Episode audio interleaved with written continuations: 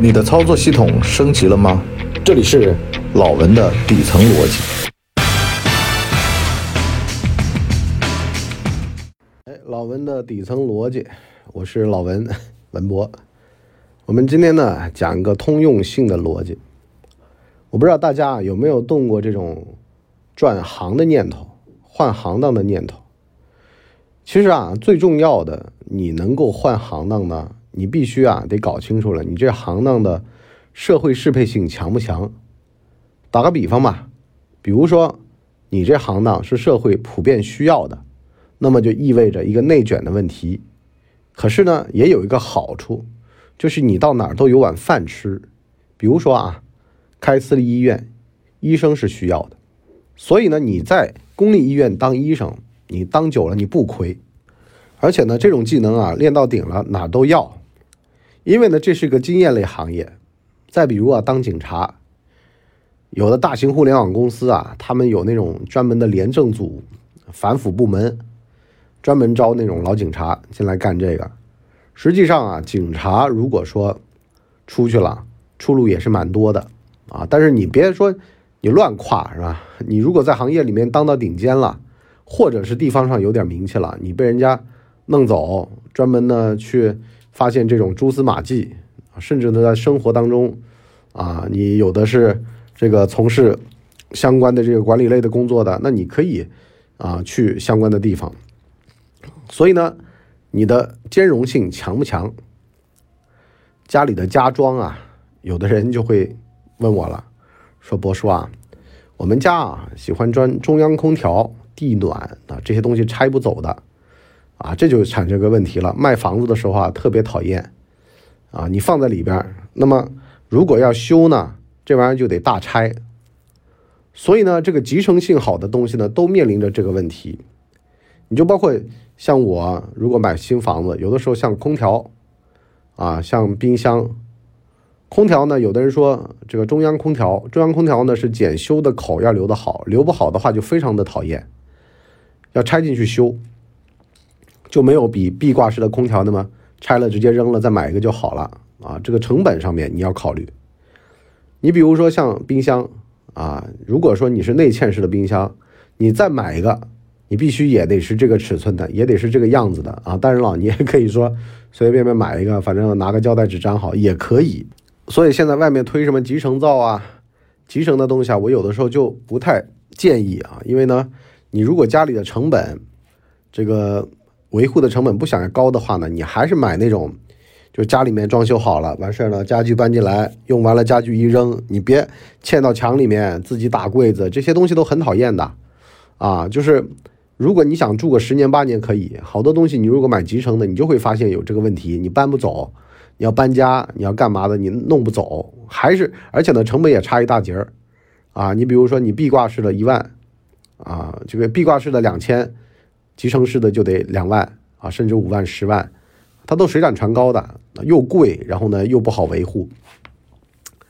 那么这里面就说到一个问题了啊，那就有的人啊，他就说我干高精尖的，你知不知道？其实科学家下岗基本上没出路的，百无一用是书生，是说你读的这个书，在现实社会当中是没有兼容性的，没有兼容性的东西会毁了你个体。那么也就意味着什么呢？意味着你上社会投胎的时候，我们说职场胎啊，最重要的实际上是你的通用性才能。通用性才能包括什么呢？管理、管人这个东西，到这儿管这种人，管到那儿管这种人，管理经验是可以的。还有呢，再比如说待人接物的一些行当，服务性行当、销售，这到哪儿都是可以的。你大不了干销售总监去嘛，你管一般销售的，因为你干过。也就是说呢，这些行当的人他只多不少，那么你的就业就大有市场。所以呢，从这个逻辑上来看呢，大家也必须得记得，有的行当实际上到老了管程序员，你年轻的时候写过程序也可以，但前提呢是你到了一定年纪，一定要转换你的底层逻辑，你不要在那儿瞎混，还在想着跟年轻人抢饭吃。我就看那种拳击片啊。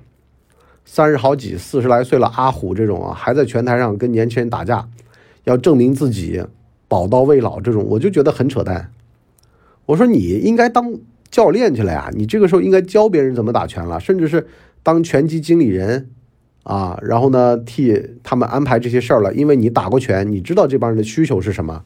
完事儿你在对接场地的时候呢，你也知道场地方的嘴脸多难看，反而呢你干这个挺好啊。有的时候其实你没必要在这条职业生涯上一路跑到底，因为呢你的兼容性也有，你可以跨界打劫啊，你这儿也沾点，那也沾沾点儿。这个呢就是我对于职场当中有的没有就是取得优势地位的人给的一个建议，就是你跨界啊。协和医院的大夫。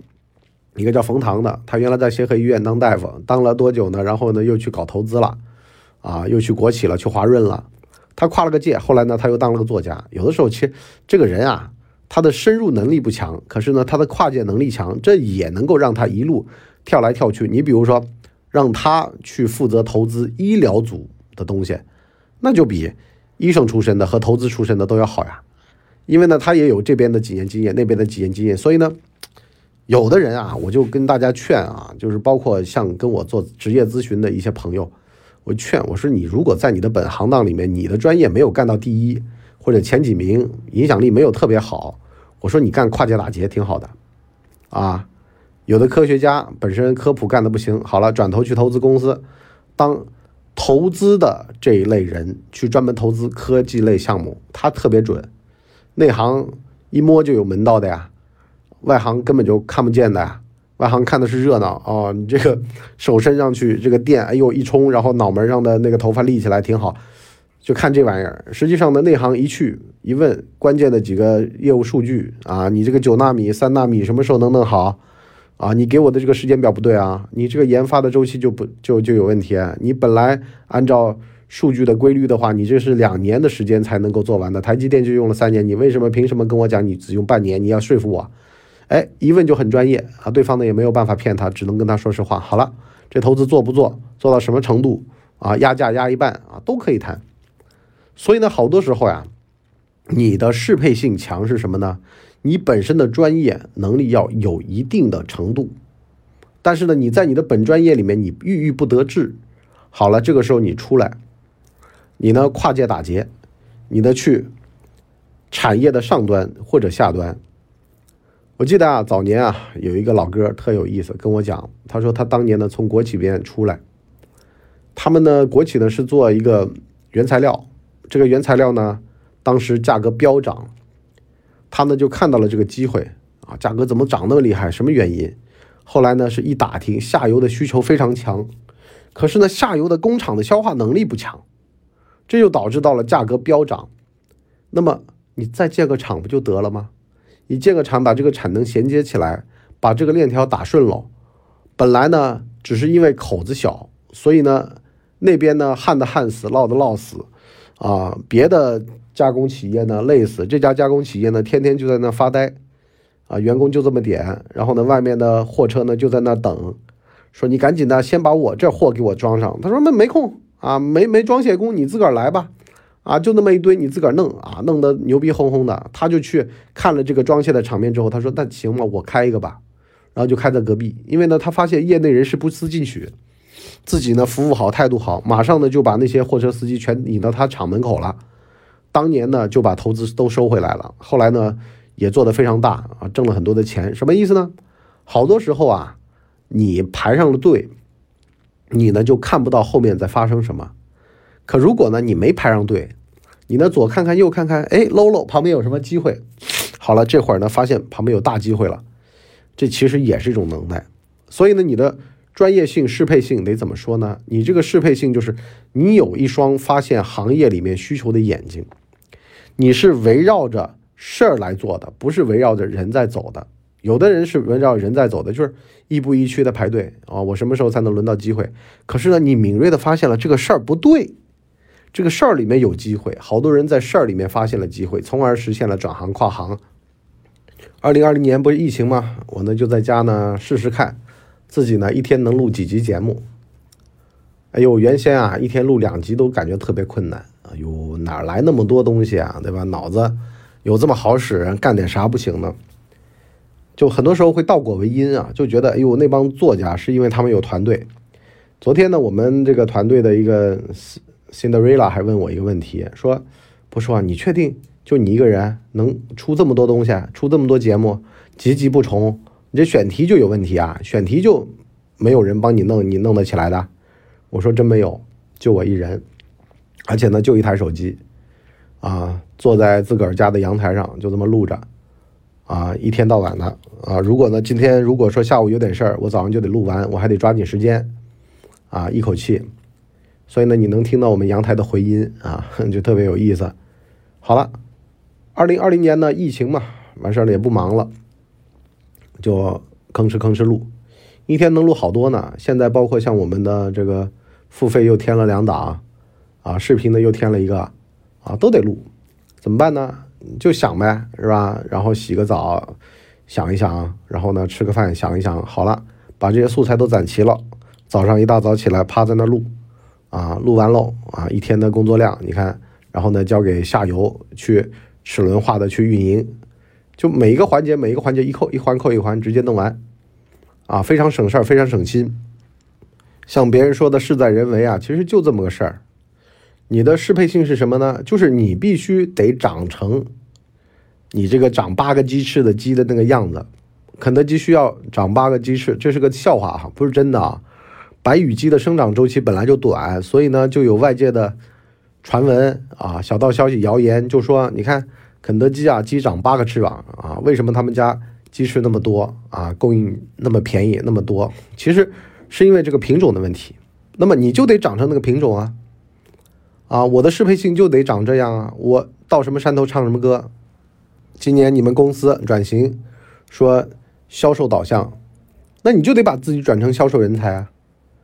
啊，那钱不是白给的呀！啊，你还在那儿想着我专业学的是机电，哎，有点什么下水道啊，跟我也没关系，对吧？我管的就是机电，你管的自己一亩三分地，你等着呗，你且等着呗，你这辈子的机会就等着哪年啊有什么维修机电的机会，那没了，是吧？这辈子等一个机会啊，你得转，你的适配性就是你的学习力得强，你啥事儿都能干。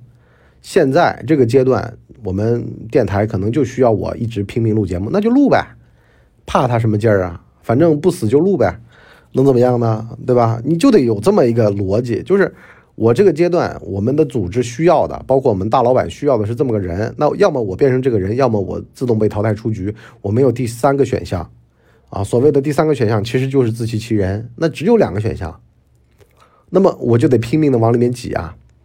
真的有好多的公司啊，它转型都转的你不认识了，转到最后那怎么样呢？那些老陈还是留下来了，就是适应环境的，就是那些说那我试试吧，我干干嘛？那行吧，我来吧，啊，然后有的时候就说，哎，我们不是打仗吗？打仗现在需要就刺探情报的啊，就是那怎么办？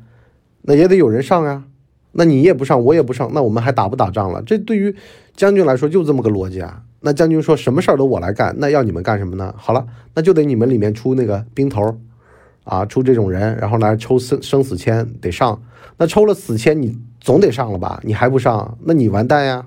这也是我讲的一个职场战队的逻辑，就是你这人得适应环境，否则你到哪儿都是占吃亏的那队。我其实讲过这个战队的逻辑，就有两帮人，一帮人的习惯比较好啊，凡事的都往好了想；一般人呢，凡事都往坏了想。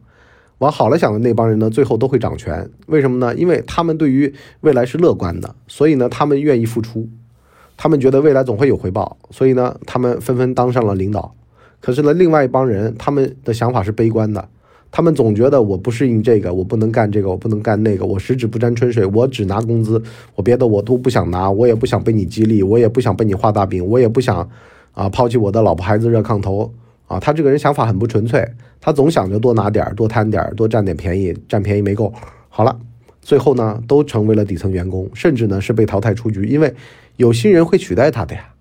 一个蒸蒸日上、真的做得好的企业，你说一年进来多少新人，有多少的老家伙啊？其实就是因为，就就我我说的嘛，你死都要赖那儿。如果你本事没长起来的时候，你死都要赖在一个大平台上面，赖在那干嘛？要么让猎头来挖你，要么你就死在一个平台上面，你千万不要出走。你出走就是给年轻人给别人让位子，给别人让路。如果你不让的话，至少吧，我就说的难听点吧，至少你留在那儿也比你出去好。因为呢，你出去没有养活自个儿的本事，你当年是因为运气进来的，你就凭着你的运气在那儿咬牙切齿的待下去。所以呢，我讲的这个适配性啊，实际上讲的是什么呢？